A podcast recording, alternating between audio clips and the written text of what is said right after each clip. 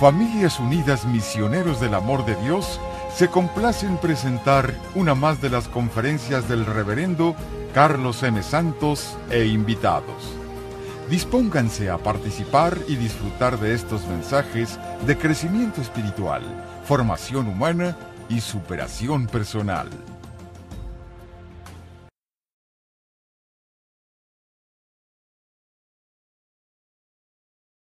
Vamos a hacer una conclusión en esta clase, un resumen de las, de las siete clases anteriores. Y les voy a dar una enseñanza también basado en ellos. No se les olvide, hemos estado viendo en este curso una introducción a la Biblia, un saber cómo leerla, un saber cómo fue escrita, quién la escribió también, en qué situaciones.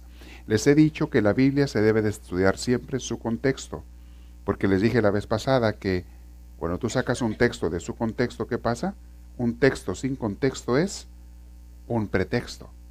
La gente lo utiliza para malinterpretar, para manipular o para crear hasta religiones tontas por no saber interpretar la Biblia. Pero bueno, todo se basa en, en la ignorancia. Y todo quedar allí, si en eso quedar nada más, pues está bien. Pero no, empiezan a pelearse y empiezan a discutir y empiezan a decir unos que tienen la razón y el otro no, que el otro la tiene. Y tienen ustedes una bola de gente ignorante discutiendo con ignorancia. Había una persona que decía, lo que me molesta porque asistía a un grupo de pura gente que le gustaba discutir pero no sabía nada, un grupo de religión, y decía, nos, nos sientan en mesas redondas y nos hacen eh, a puros ignorantes compartir ignorancia. Nadie sabe, pero todo el mundo está discutiendo. Discuten de lo que no saben. ¿Nunca han conocido a alguien así que se pone a discutir de lo que no sabe? Raro que vean una gente así, ¿verdad? Pero sí hay gente que lo que quieren es, según ellos, impresionar, ganar una discusión o que la gente piense que saben cuando no saben ni papas. Están pero atorados de tiro. Están como el chistorete que les iba a contar, se los cuento una vez. ¿Sí lo quieren oír? Dicen que fue un reportero al manicomio. Fue a, pues a ver cómo era el manicomio, qué hacían ahí todo. Vamos a ver si no entra frío y estaba entrevistando al director del manicomio, el reportero. Y le dice, bueno, yo quiero saber cómo saben ustedes cuando alguien está loco. Ah, dice el director, muy fácil, les ponemos una prueba. Llegan aquí las personas y nomás una prueba le sabemos y allí sabemos si está loco o no está loco o qué tan loco está. Si acaso está, ¿qué tanto es? ¿Me puede decir cuál es la prueba? Dice el reportero, me interesa saber. Sí, cómo no. Mire, venga para acá lo lleva a un cuarto, una de las cuartos hay habitaciones, recámaras, y en el baño de esa recámara había una tina, una tina para bañarse, esas que llenas con agua para bañarse. Dice, llenamos la tina de agua de aquí, de este, de este baño. Y entonces ponemos al lado de la tina, ponemos una cuchara, ponemos una tacita y ponemos una jarra allí grande. Y le decimos a la persona que llegó que va a pasar la prueba. Lo único que tiene que hacer usted, señor, señora, es vaciar el agua de esta tina. Entonces dice, dice el reportero, oh, ya entiendo. Entonces, los que están bien locos agarran la cucharita, los que están medio locos para vaciar la, tina, medio locos agarran la taza y los que están cuerdas, los que saben, agarran la jarra, ¿verdad? Dice, no, dice, los que están cuerdas le quitan el tapón a la, a la tina. Los locos son los que agarran algunas otras cosas. Y creo que dejaron al reportero y también lo dejaron. Porque él iba a agarrar la jarra. Está medio loco, no tanto, pero bueno. Así está la gente que se pone a discutir por ignorancia, mis hermanos, gente de religiones. Ay, Dios mío, me da risa, pero bueno, es la cosa. Eh, viendo brevemente por qué Dios se comunica con su pueblo. Eh, esta es la historia de la revelación que se me hace algo sumamente fascinante. Cuando tú te, no sé si se han puesto ustedes a preguntar, ¿cómo, por qué Dios nos dio una Biblia? ¿Por qué Dios se comunicó con nosotros? Lo primero que tenemos que reconocer es que Dios se comunica con nosotros. Es lo primero. Si tú aceptas que Dios se comunica con nosotros, podemos estudiar lo siguiente. Si tú no aceptas o no crees eso, pues no vale la pena estudiar nada, porque si ni siquiera eso crees, hay gente que dice yo creo en Dios, pero yo no creo en la Biblia. Entonces tú estás pensando en un Dios ausente, en un Dios que no se comunica con sus hijos, en un Dios que no tiene relación con nosotros Y entonces te voy a decir, entonces, ¿qué estamos haciendo aquí? Estamos perdiendo el tiempo siquiera hablando de Dios. Porque para que haya una relación con Dios tiene que haber comunicación. Y es obvio que si Él es Dios y nosotros sus criaturas, pues Él es el que sabe mejor comunicarse que nosotros. Es el que mejor debe de el tener la iniciativa quizá para comunicarse con nosotros. Y la tuvo. Y la ha tenido. Y la sigue teniendo. A nivel personal es igual. El que te busca a ti primero es Dios. No eres tú el que buscas a Dios primero. Es siempre Él el que te busca a ti. Acuérdense las palabras del Evangelio. No son ustedes quien me, quien me han escogido a mí. En San Juan, soy yo quien los escogió a ustedes. Si una persona tiene fe, tiene ese gran don, el gran regalo de la fe, no es porque él o ella se le haya ocurrido tenerlo. Es porque Dios se lo dio y esta persona lo aceptó, el don de la fe. Y ahora cree en Dios. Y ahora, una vez que cree en Dios y que acepta que Dios se puede comunicar con nosotros, a eso le llamamos la revelación. Una vez que sabemos que Dios se revela hacia sus hijos, ahora sí podemos empezar un trato con Él. Pero tenemos que entender eso. Dios se comunica y se quiere comunicar con nosotros. Eso es la santa revelación. Ahora, hay varias formas de revelación, pero en este curso estamos estudiando la revelación en la Biblia, en la palabra de Dios. Y efectivamente, hace casi cuatro mil años, Dios decidió revelarse a su pueblo. Quiso darse a conocer a su pueblo. Y tenemos una gráfica, por ahí está del mapa de la Biblia, una que se llama la cronología de la Biblia. Hay dos, vamos a ver cuál de las dos no funciona más, donde vamos a ver cómo desde hace cuatro mil años Dios empezó a revelar a su pueblo y cómo se fue escribiendo la Biblia. Recuerden que los libros primero fueron tradición oral, pero después empezaron a poner por escrito. Pero lo que quiero que todos reconozcamos aquí en este momento es Dios se comunica con su pueblo. Y luego, Dios forma su pueblo. Luego, Dios espera tener una relación íntima con sus hijos, con su pueblo. O sea, una cosa te hace entender la siguiente. Y si comprendemos y entendemos que Dios se quiere comunicar con nosotros, eso nos va a llevar a muchas cosas mejores, a muchas cosas muy hermosas. Pero tienes que entender eso. Dios quiere estar con su pueblo. Está por allí. Ahí tiene un mapa de la Biblia. Y a ver si le haces zoom también, por favor, in aunque lo vayamos recorriendo poco a poquito. Nada más, antes de que le hagas, antes de que le hagas el zoom. Esto es una, una historia de la Biblia. Comenzando aquí está Abraham, comenzando acá los primeros libros, mil años antes de Cristo. Este, este mapa comienza con más o menos con, con Abraham. ¿Es Abraham o es Moisés?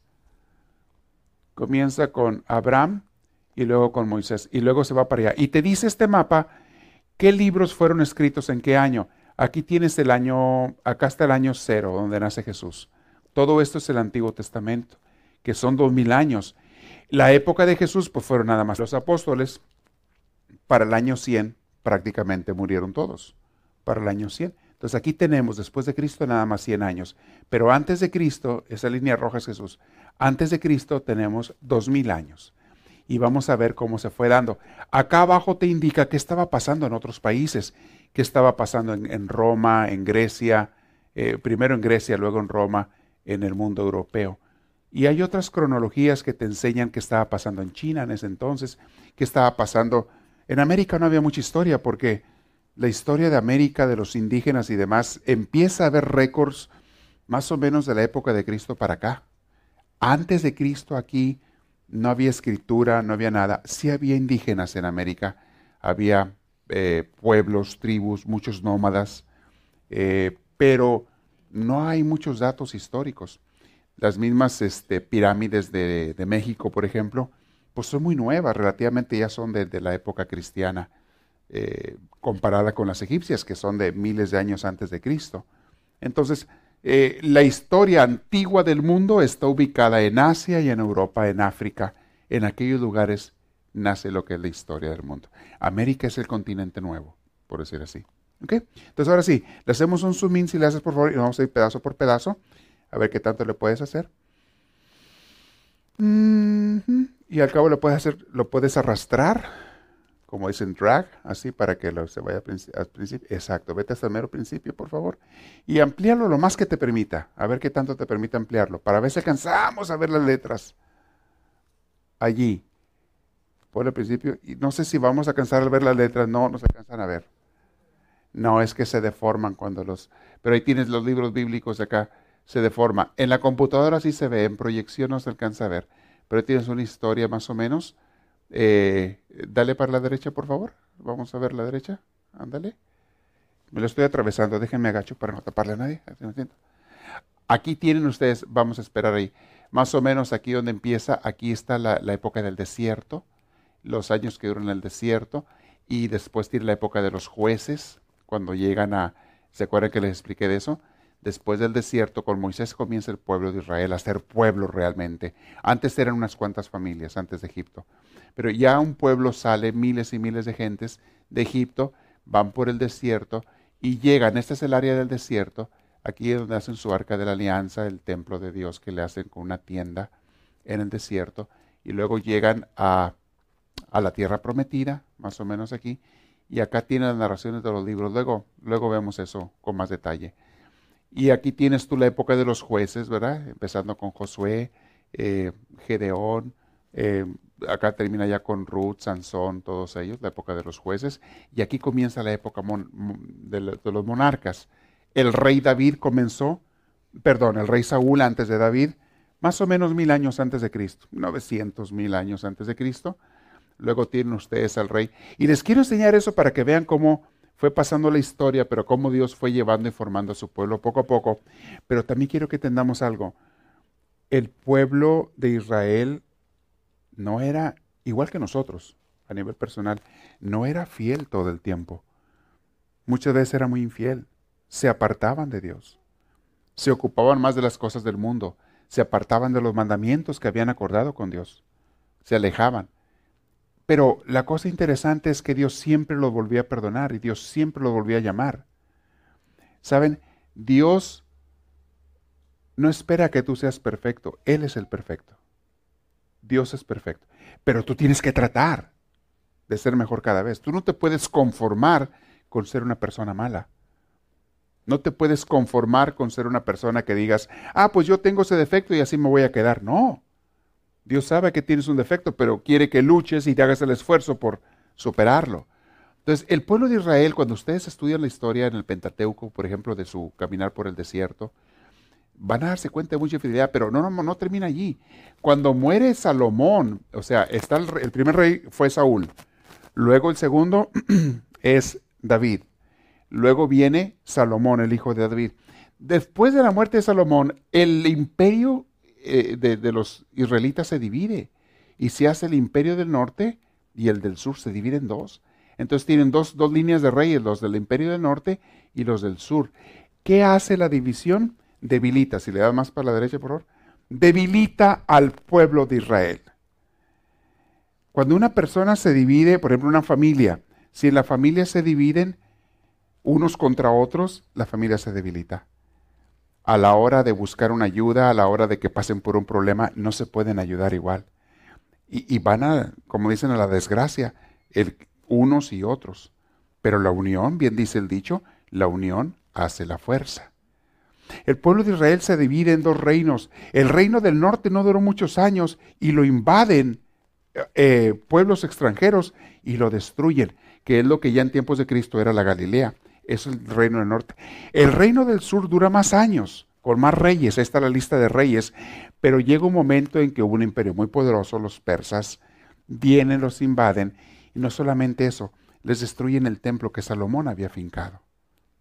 Salomón hizo el templo de Jerusalén allá por el no, 800 o algo así antes de Cristo.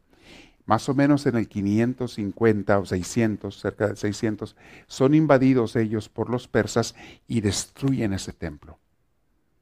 Y por un promedio de 50 años se los llevan como esclavos a todos los judíos. Acuérdense que estaban debilitados.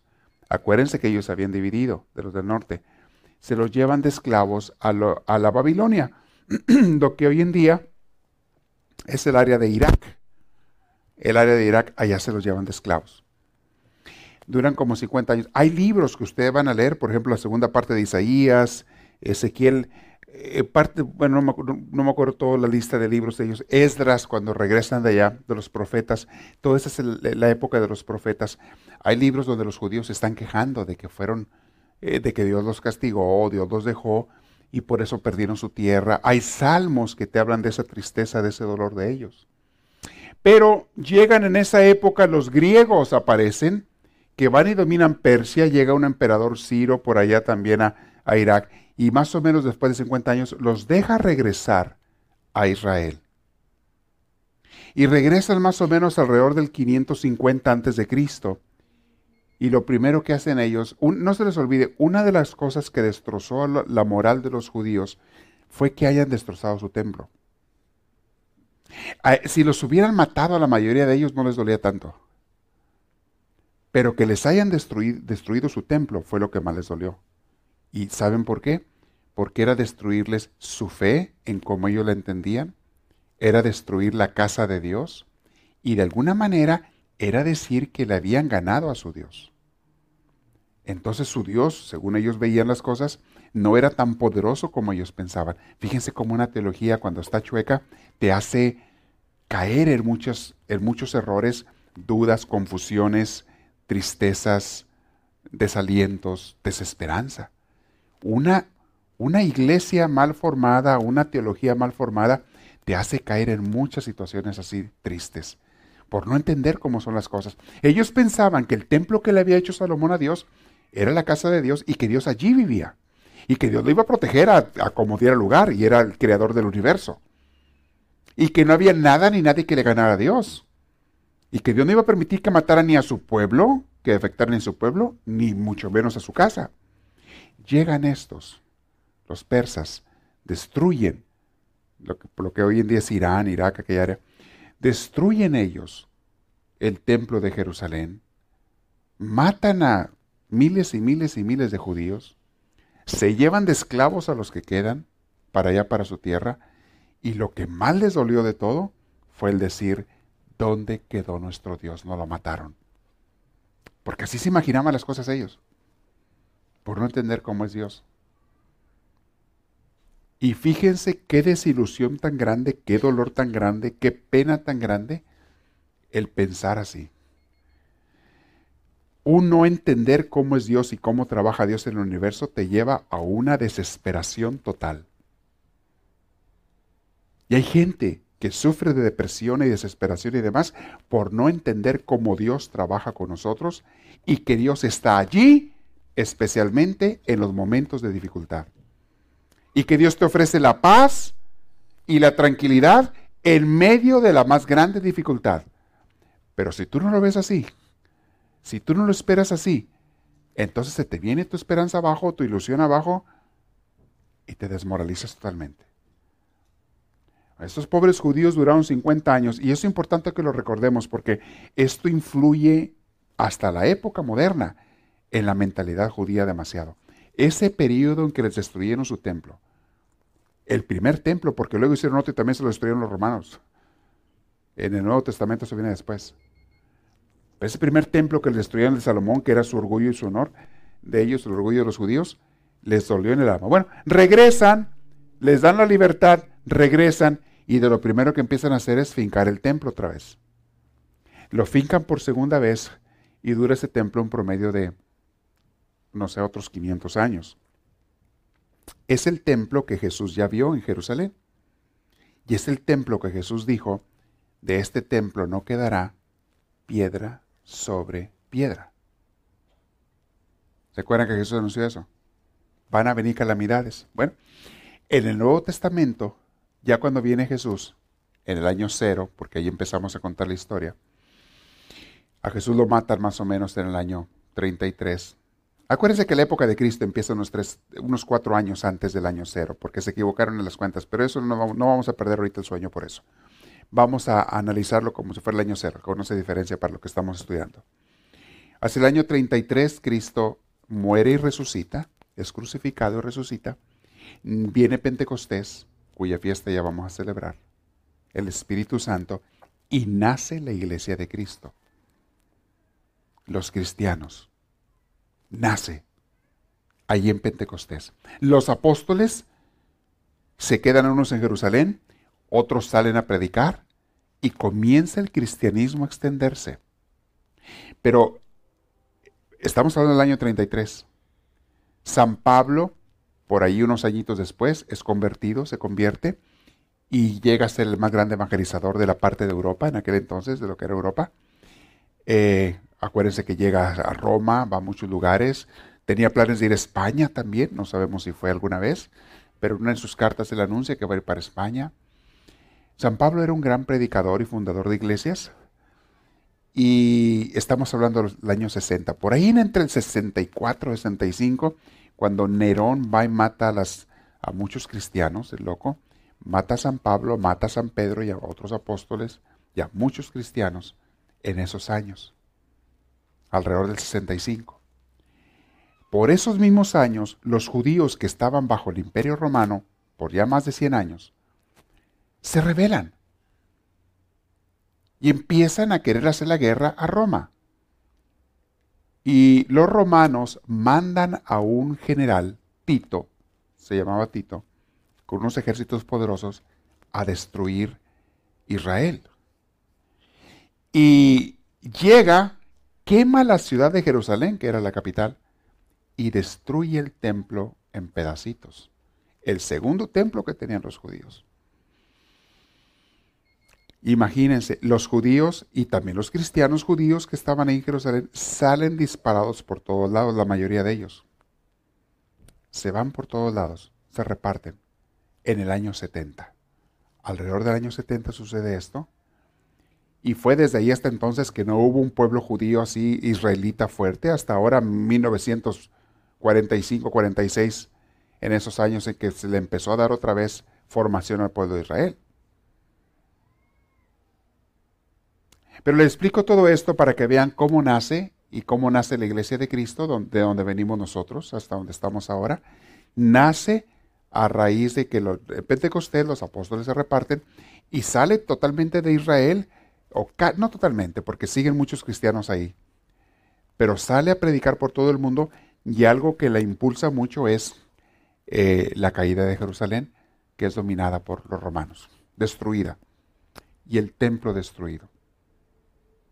Algo que favoreció que el cristianismo se expandiera era que los romanos habían creado muy buenos carreteras de comunicación, caminos empedrados, caminos buenos para las carretas, los caballos y la gente de a pie. Entonces te podías mover de un país a otro, más aparte había barcos por el Mediterráneo, habían hecho una buena comunicación en todo lo que es Europa, el Asia Menor, o sea, Israel, y el norte de África. Y eso permitió que el cristianismo se empezara a repartir por muchos lugares. Hasta el siglo IV, porque no se les olvide que junto con eso eran perseguidos los cristianos por los mismos emperadores romanos. Y bueno, antes que por los romanos, por los judíos. Los primeros que empezaron a corretear, a matar, a perseguir a los cristianos eran los judíos fanáticos. Pero también los romanos mataron a mucha gente. Roma mató a muchos cristianos. Hacia el siglo IV, Roma empieza a decaer, el poderío económico y militar que tenía empieza a decaer. Constantino, el emperador, se va a vivir a Constantinopla, cambia la sede a otra ciudad que hoy en día es Turquía, Budapest. Y van y forman allá, Budapest no es cierto, este, mm, la capital de Turquía es este, Estambul, Estambul, sí, Estambul va y forma este, en Estambul, era una ciudad muy hermosa, muy bonita, le llama a esa ciudad Constantinopla y se forma allá el imperio de, que antes era el imperio romano, sigue llamándose el imperio romano, pero ya no está en Roma, ahora está en Estambul, y allá Constantino, inteligentemente, como el imperio se le estaba dividiendo, se le ocurre formar la iglesia católica, que quiere decir universal, eran los cristianos. Católica no es un nombre, ¿eh?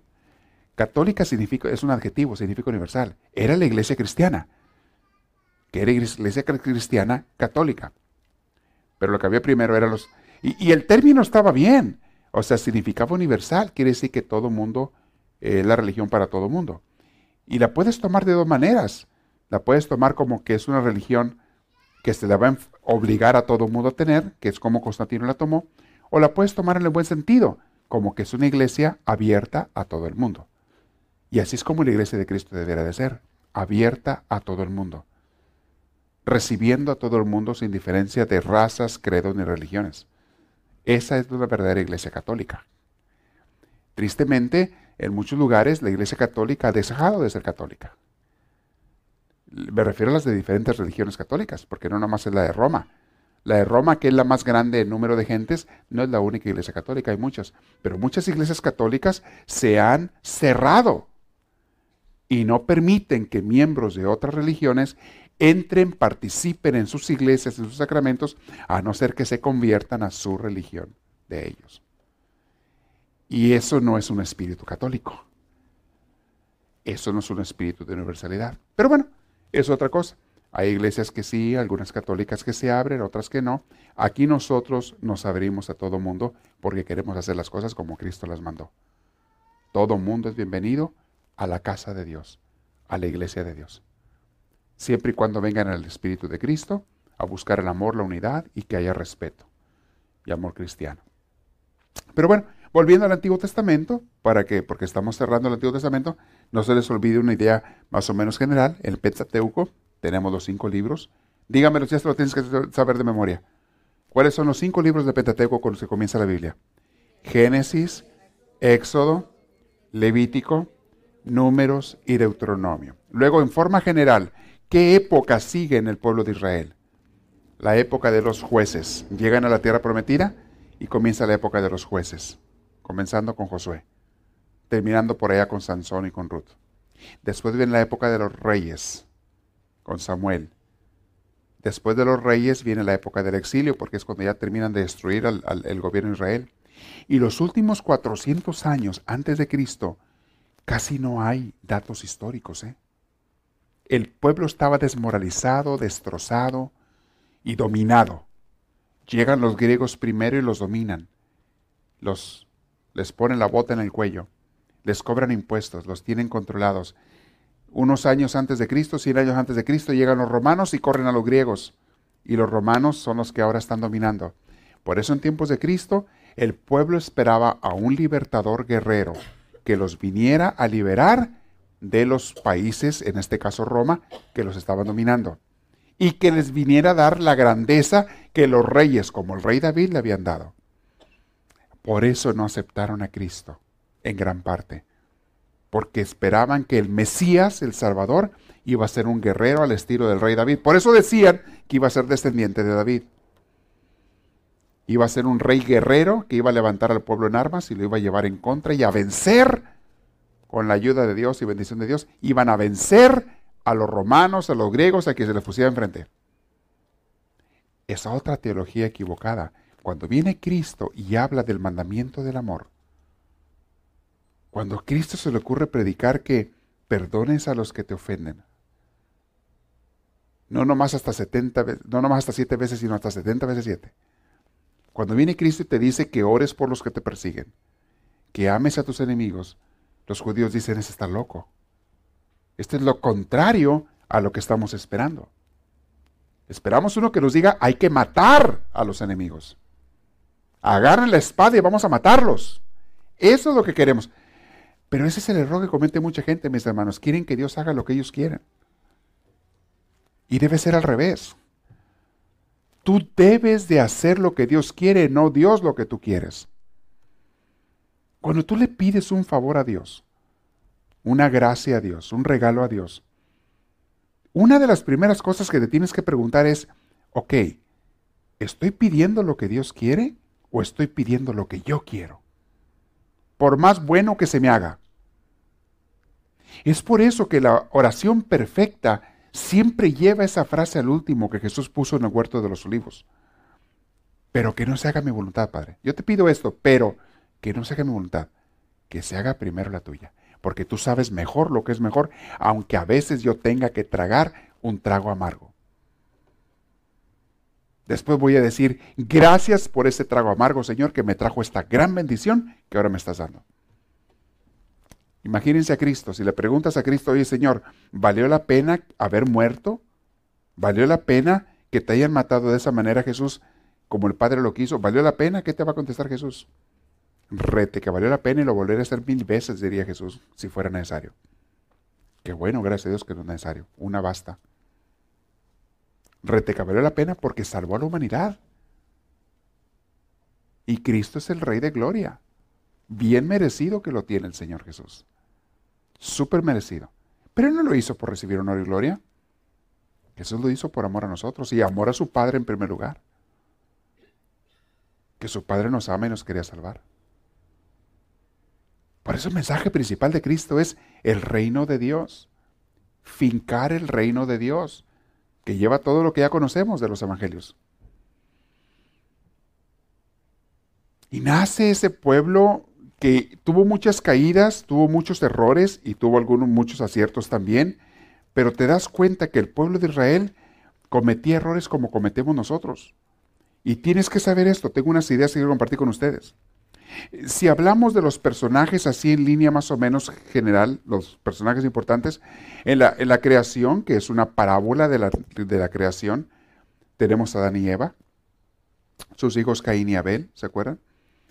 Y bueno, ahí termina la parábola prácticamente, con la historia de Caín y Abel y lo que pasó con ellos. Luego tenemos la historia de la, eh, tenemos también eh, la historia del arca de Noé, el diluvio. Tenemos por ahí también la historia de, eh, que tenemos antes de, Abraham, todo lo que es la, prehistoria. Tenemos también la torre de Babel. Hay unos pasajes, está cortitos, los primeros 11 capítulos de la, del Génesis. Pero luego con Abraham comienza el gran personaje, el fundador del pueblo de Israel, con el Dios forma el pueblo de Israel. ¿Me podrás poner el mapa otra vez, por favor, de, de Earth, de la Tierra? Para ver ahorita dónde están los pasajes bíblicos. Comienza el pueblo de Israel con Abraham. Y luego Abraham tiene sus hijos. ¿Quiénes son? Ismael e Isaac. Pero el que nos importa es Isaac, porque por ahí viene el pueblo de Israel. Después viene Jacob, que Jacobito, hermano de Saúl, era un tramposo, ¿eh? Un tramposo y un trancerillo, ¿eh? Y, es el, y, a él le cambió el Dios el nombre Israel, y es el fundador prácticamente de las doce tribus. Sus doce hijos fueron los de la tribu Israel. Muy bien. ¿Lo giras a la derecha del mundo un poquito? Si lo giras un poquito. Así para acá. Quiero, quiero, ver, quiero ver aquella. Jálalo para acá, por favor. École. ¿Le puede hacer un zoom in? A ver si, a ver si nos da nombres de países. ¿Dónde quedó Israel? Aquí está Israel. ¿Ya lo vieron? Aquí está Israel. Acá está el área de lo que hoy en día es, ¿le jalas un poquito para acá? Ok. lo que es ah, Afganistán, donde hay guerras ahorita, Irán, Irak primero, Irak, está Afganistán, está Irán. Y acá en Irán al sur está Ur, de donde de acá vino Abraham, de acá escogió Dios Abraham. Se viene él caminando por estas tierras y viene a dar hasta acá, a lo que es el norte de Israel. Toda esta distancia son muchos cientos y cientos de kilómetros que caminó Abraham, vino acá y llegó a la tierra prometida. Y aquí en Israel comienzan a nacer el pueblo, acuérdense, pero pasan hambres. Ahí Isaac tuvo sus doce hijos, perdón, este Jacob tuvo sus doce hijos. José, eh, el soñador, es vendido como esclavo a Egipto, pero él después se trajo a toda la familia, ya conocen la historia, se trajo a toda la familia para Egipto, que en ese entonces Egipto era un país rico, tenía muchas cosechas por el río Nilo, gracias a él, muchas cosechas. Acá vivieron 400 años, pero entonces fueron esclavizados y Moisés los saca y los regresa por el desierto 40 años, regresan a la tierra de Israel. Eso es el Pentateuco. Eso que les estoy enseñando son los cinco libros, ahí se da en esa geografía, los cinco libros de la Biblia primeros. Génesis, Éxodo, Levítico, Números y Deuteronomio. Desde que Abraham sale hasta que viene acá, aquí ande regresa. Estaba leyendo muy chistoso porque en internet busqué unas cronologías bíblicas. Y muchos, muchos cristianos fundamentalistas, millones de ellos, creen que los pasajes bíblicos, todos, que no existen las parábolas, que no existen los, los cuentos y narraciones con enseñanza, ellos creen que todo es literal. Y creen que si tú no lo crees así, que tú estás faltando a la fe y faltando a Dios, creen ellos. Entonces, según los pasajes bíblicos, Adán y Eva eh, fueron creados cuatro mil años antes de Cristo. Entonces me hizo muy interesante porque te pones a investigar ellos piensan que cuatro mil años antes de Cristo fue creado el mundo. Fue cuando Dios hizo el mundo cuatro mil años antes de Cristo. O sea, hace seis mil años. Mis hermanos, les decía la vez pasada, los dinosaurios desaparecieron de la Tierra hace 60 millones de años. Y eso está comprobado científicamente, porque se puede comprobar la edad de cualquier ser que haya sido vivo con el carbono 14 y otros, otros experimentos químicos. Pueden saber los científicos exactamente la edad de un, de un árbol que esté seco, de un, pueden saber la edad de ello. Hay árboles petrificados que se quedaron enterrados por miles, millones de años, los sacan y te dicen, este es de hace tantos años. Entonces, cuando les preguntan a estos cristianos que cómo explican la cuestión de los, de los dinosaurios, me da tanta risa porque esta gente, vean lo que es el fanatismo religioso, cómo los fanáticos cuando están locos del cerebro y no los hace entender y les dicen lo contrario te quieren matar. Dicen que es mentira de los científicos la existencia de los dinosaurios. Unos dicen eso, que es mentira que existieron. Y cuando les preguntan, ¿y los, los esqueletos que están ahí en los museos y se han encontrado? No, son hechos a mano, los hicieron a mano. Otros locos dicen que, eh, eh, que es mentira de los científicos de las universidades, de los libros, de los maestros, que están echando mentiras y que los dinosaurios en realidad existieron hace 3.000 años, no hace 60 millones, porque el mundo, según ellos, fue creado hace 4.000. Entonces, ahí existían los dinosaurios, eh, junto con Adán y Eva andaban ellos ahí, los dinosaurios. Creo que uno de ellos era la mascota de Adán y Eva, un T-Rex o algo así, dicen ellos. O sea, cuando la gente está loca, es fanática, van a inventar tonterías para justificar sus creencias y los hay en todos lados. Y se cierran las gentes, se cierran del cerebro van a creer lo que quieren creer. Bueno, no es eso lo que nos explica la Biblia y no ese es el mensaje de la Biblia. A Dios no le interesa que tú aceptes las cosas literalmente, a Dios le interesa que entiendas lo que te está queriendo decir que entiendas el mensaje que te está dando. Y la Biblia está escrita como un mensaje, no como una historia. Aunque hay muchos pasajes históricos, la Biblia, su interés no es darte la historia, su interés es darte el mensaje de Dios, cómo salvarte. ¿Qué es lo que Dios espera de nosotros? Y más el Nuevo Testamento. El Nuevo Testamento viene a darnos una luz tremenda a través de Jesús, luego interpretado por los apóstoles, especialmente San Pablo, San Juan, Santiago, Obviamente los sinópticos, los evangelistas, ellos te dan la enseñanza de lo que Dios quiere para nosotros. Y las historias bíblicas que tienes tú, si las sabes entender, tienen un mensaje tan profundo. Tienes el pasaje, por ejemplo, de Job, cómo Job sufrió tanto, pero te está diciendo el Señor.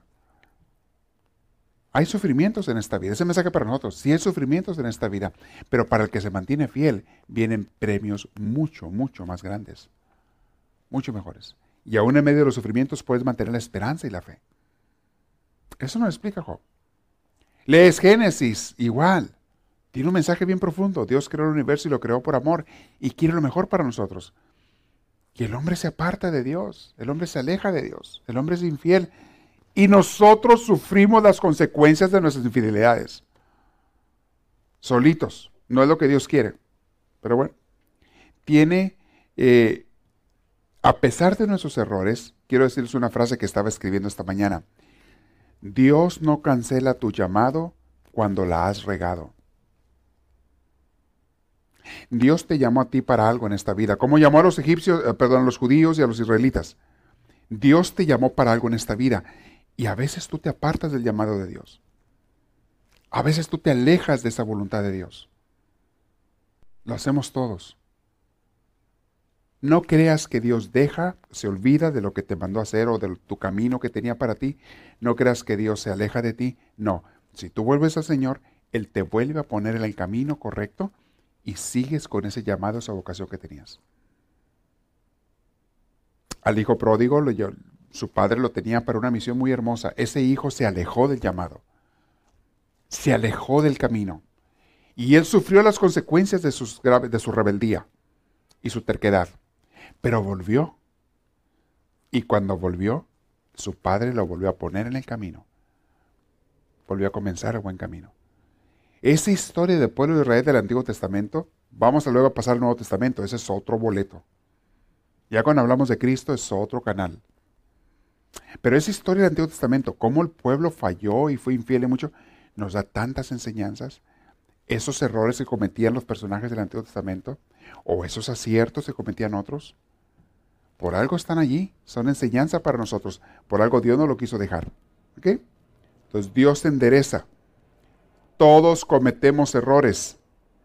Y una cosa especial que te quiero decir hoy, no estés recordando los errores del pasado tuyos, más que lo que te sirva como experiencia para aprender.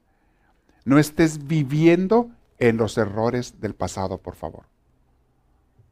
No vale la pena. No vale la pena.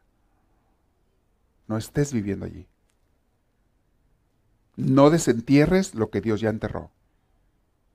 Si tú te arrepentiste y volviste al Señor, no vuelvas a ese mal camino. Y hace un tiempo les compartí una enseñanza de cómo Dios te endereza el camino aun cuando te has equivocado. ¿Cuántos de ustedes conocen los GPS? ¿Cuántos tienen un GPS? Ya sus teléfonos muchos lo tienen. ¿Qué hace un GPS? ¿Saben lo que significa GPS? ¿Qué significa GPS? No, pero ¿qué significa GPS? Las palabras. GPS. ¿Qué significa GPS? ¿No saben? Nomás saben las palabras. Global Positioning System. ¿Okay? Para que lo sepan. Global Positioning System. El sistema de satélites que están mandando señales y que hace que estos aparatitos sepan en dónde están y cómo ir a donde quieres tú que vaya y que te lleven. ¿Ok? Cuando tú le pones una dirección a un GPS, llévame de aquí a tal dirección, te va diciendo por dónde te vayas y te va guiando vuelta tras vuelta, una tras otra te va llevando. Si los han usado, ¿verdad? Te va llevando. Pero ¿qué hace el GPS cuando tú te equivocas y agarras una, una vuelta que no debes de tomar, que no era? ¿Te regaña? Te dice, ah, sí serás. ¿No te dice eso? Mire lo que estás haciendo. ¿Te dice eso? No.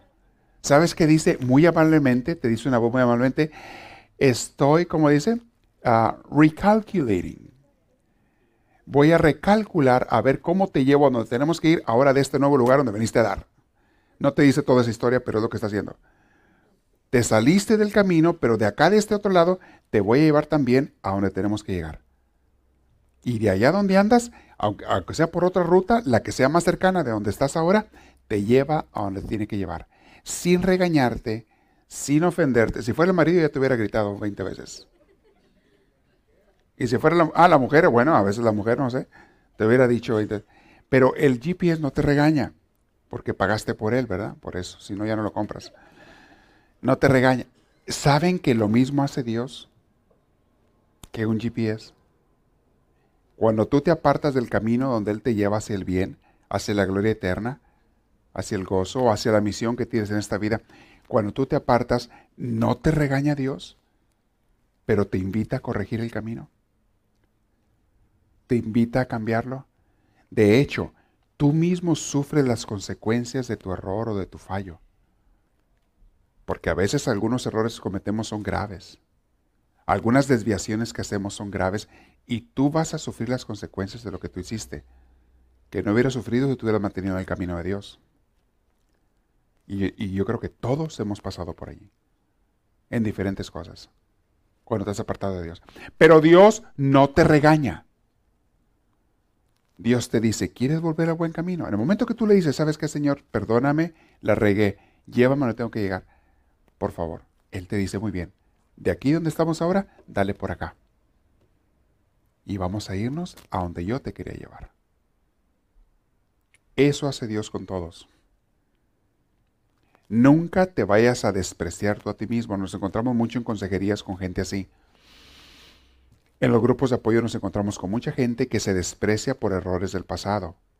Eso no te ayuda. Si tú te paras en el carro porque te desviaste de donde te llevaba el GPS, te paras en el carro en un lugar y te pones a gritar, a llorar, a darte golpes en la cabeza, dime una cosa, ¿vas a llegar más rápido así?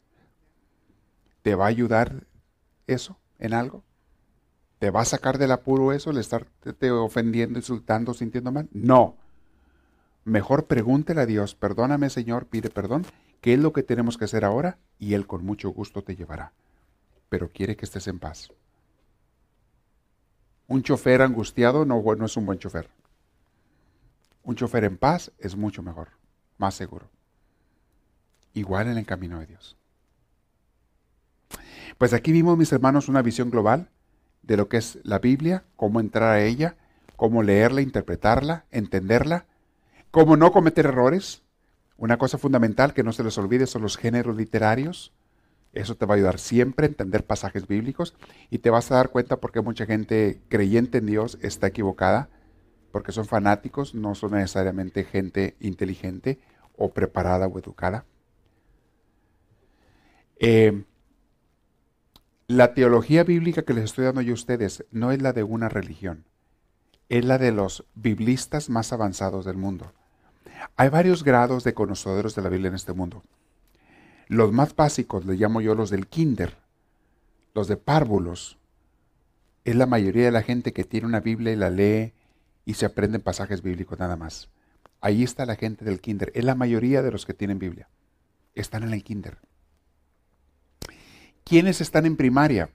Los que asisten a clases de formación, asisten a clases de enseñanza, como estas u otras, y que empiezan a aprender cómo está formada la Biblia, cómo se debe entender, cómo se debe interpretar, empieza a aprender. Ahí, y conforme vayas aprendiendo más y más, vas avanzando de primaria, secundaria, preparatoria y demás. Vas avanzando. Pero ¿quiénes son los maestros de la Biblia? ¿Quiénes son los meros meros? hay un grupo de hombres y mujeres, que no son muchos, ¿eh? que vienen de diferentes religiones, no son de una nada más, de diferentes religiones cristianas. Entre ellos todos se conocen. Y te puedo decir que los mejores maestros bíblicos del mundo entero de Biblia han de ser unos 15 nada más. Los maestros más conocedores de la Biblia del mundo entero son como unos 15, 15 a 20, y entre ellos todos se conocen y son de diferentes religiones. Unos son de raíces este, bautistas, católicas, eh, ortodoxas. entre ellos se conocen todos porque son los maestros de las mejores universidades bíblicas del mundo, que la mayoría de ellas están en Europa, algunas aquí en Estados Unidos, las mejores universidades de Biblia, pero la mayoría están en Europa. En Jerusalén también. En Israel está un instituto bíblico de los más avanzados del mundo en Jerusalén. Esas gentes son los maestros. Entre ellos no se pelean, no son tontos. Y se comparten las enseñanzas unos a otros. Se comparten los descubrimientos bíblicos. La Biblia es como la arqueología. Mientras más descarbes, más encuentras. Están encontrando y encontrando y estudiando. Cuando te pones a estudiar Biblia en, un nivel avanzado ya para llegar a ser maestro, eh, vas a darte cuenta que no es tan sencilla la Biblia. Y que la manera en que fue escrita, vamos a ver un poquito, un poquito, le voy a dar una probadita de eso en la siguiente clase, en el siguiente curso. por ejemplo, cuando entremos al Nuevo Testamento, ahí me quiero detener un poquito más en los libros, porque esa es la parte más importante para nosotros, para todos los que seguimos a Cristo, el Nuevo Testamento, más que el Antiguo Testamento. Entonces, me voy a detener un poquito más en cómo fue escrito, cómo fue formado, etc. Les voy a decir muchos tips, pero te vas a dar cuenta que los grandes maestros de Biblia, entre ellos no se pelean. ¿Quiénes se andan peleando? Los mensos del kinder. Los mensos y mensas del kinder que tienen una Biblia y creen que se la saben y fanáticos de su iglesia y demás, y más es una iglesia fanaticona con pastores locos, sacerdotes locos que les enseñan a pelear. Son los que se andan peleando unos contra otros, es una bola de ignorantes. Se andan peleando, y es la mayoría de la gente, de los que tienen Biblia. Están en kinder. No saben, pero creen que saben porque se memorizaron unas citas bíblicas. Porque conocen los pasajes bíblicos, creen que ya saben de Biblia, saben interpretarla. Es la gente que se anda peleando. Los grandes maestros no, se pelean, la Biblia no es para pelearse. Al contrario, se ayudan unos a otros.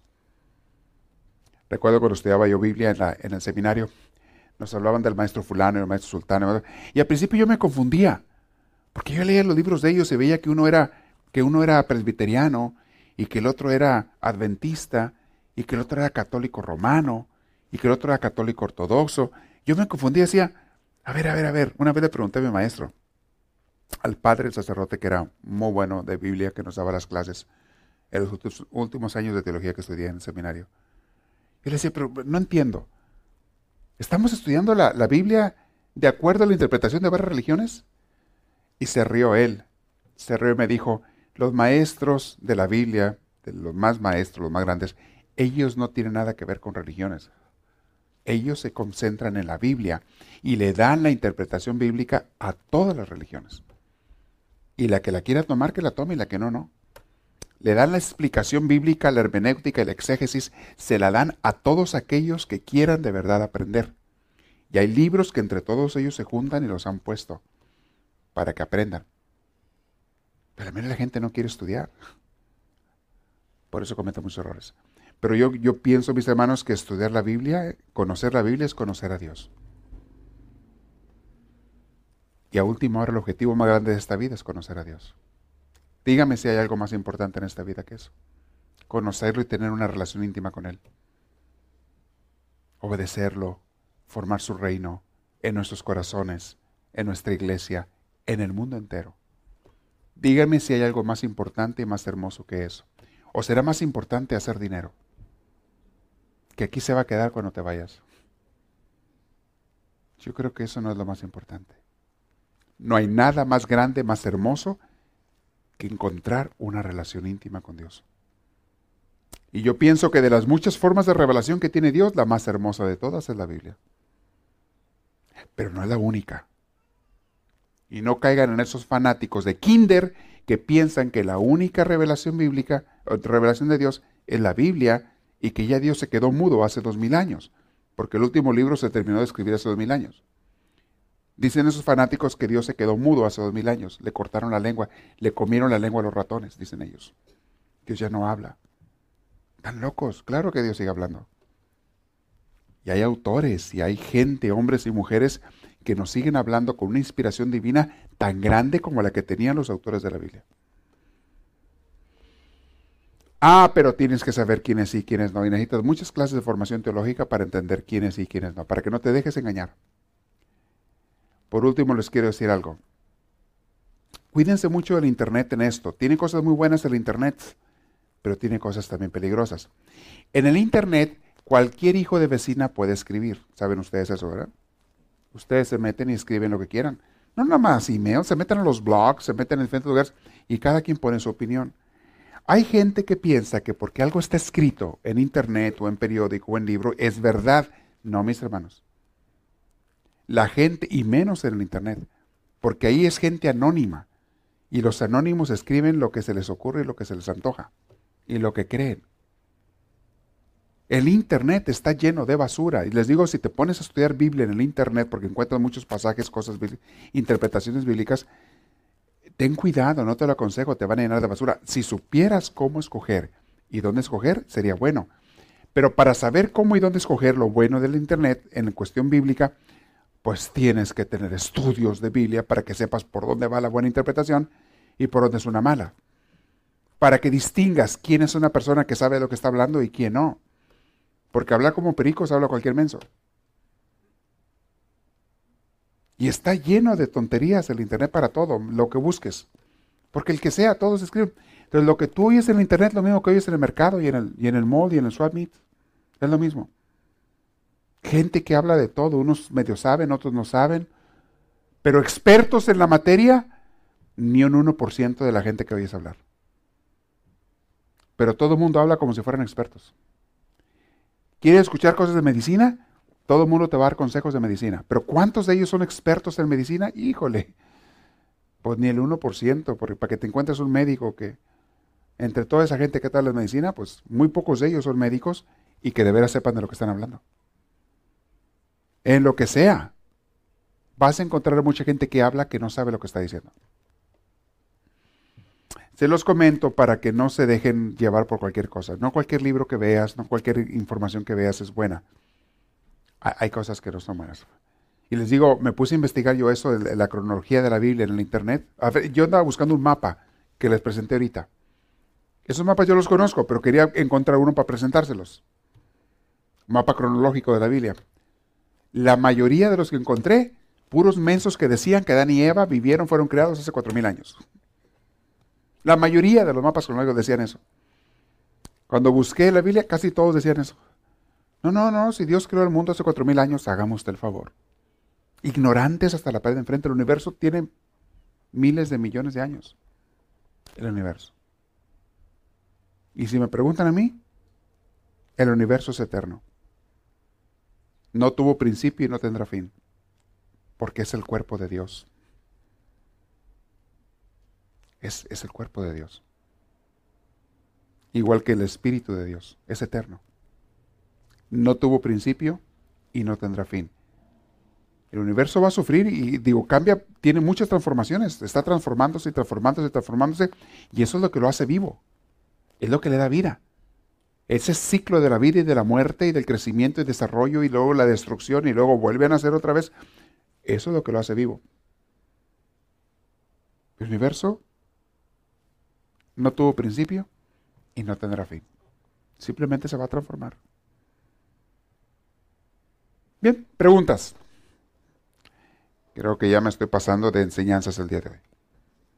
Sí, está buena, bueno. El micrófono.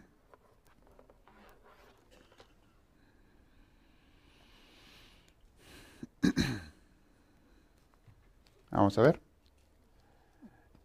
Padre, de todos los personajes del Antiguo Testamento, ¿cuál es el más importante para Dios? Para Dios todos son importantes igual. ¿Y para nosotros? Para nosotros yo creo que el más importante es Moisés del Antiguo Testamento, porque a él se le debe toda la formación del pueblo de Israel, eh, el líder principal del pueblo de Israel. Yo creo que es Moisés. ¿Qué cualidades tenía Abraham? Abraham eh, simplemente fue el padre del pueblo de Israel, fue el fundador, muy importante por eso.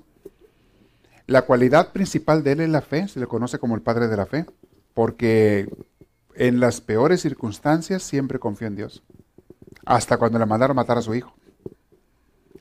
Empezando por cuando Dios le pidió que saliera de, su pueblo y fuera a una tierra prometida y que iba a ser padre de un gran pueblo, siendo un anciano él. Él y su mujer estéril. Empezando por ahí, eh, fue un hombre de gran fe. Entonces, si tú quieres la persona de más fe de la Biblia o del Antiguo Testamento, yo creo que Abraham. Eh, gracias. Otra más. ¿De dónde o cómo obtuvieron los israelitas el nombre de judíos? Judá es una de las tribus, son doce tribus. Pero Judá quizá fue la tribu que se quedó en el, reino del sur. ¿Se acuerdan que les dije que se, dividió? El reino de Israel se llamó el del norte y el reino de Judá el del sur. Agarraron el nombre de la tribu más famosa de esa tierra, la reina de Judá. Y por esa tribu, que es una de las doce tribus, adquieren el nombre o se les dio el nombre a todos de judíos pero no todos son judíos. Judíos son los que vienen de la tribu, pero ya hoy en día ya no se distinguen quién es de cuál tribu, de las doce. Ya todos son judíos, o israelitas, o hebreos, es lo mismo. Gracias, ¿Alguien más tiene una pregunta? Acá está adelante. Padre, ¿cuántos ah, pactos ah, hizo, ha hecho Dios con la humanidad? En la Biblia se habla de dos, únicamente el de Moisés, el Antiguo Testamento, y el con Cristo, el Nuevo Testamento. Gracias. Nada más dos. En la Biblia. Es lo que tenemos. y con Cristo no necesitas otro. Es el pacto ya eterno para todos. No hace falta otro. Bien.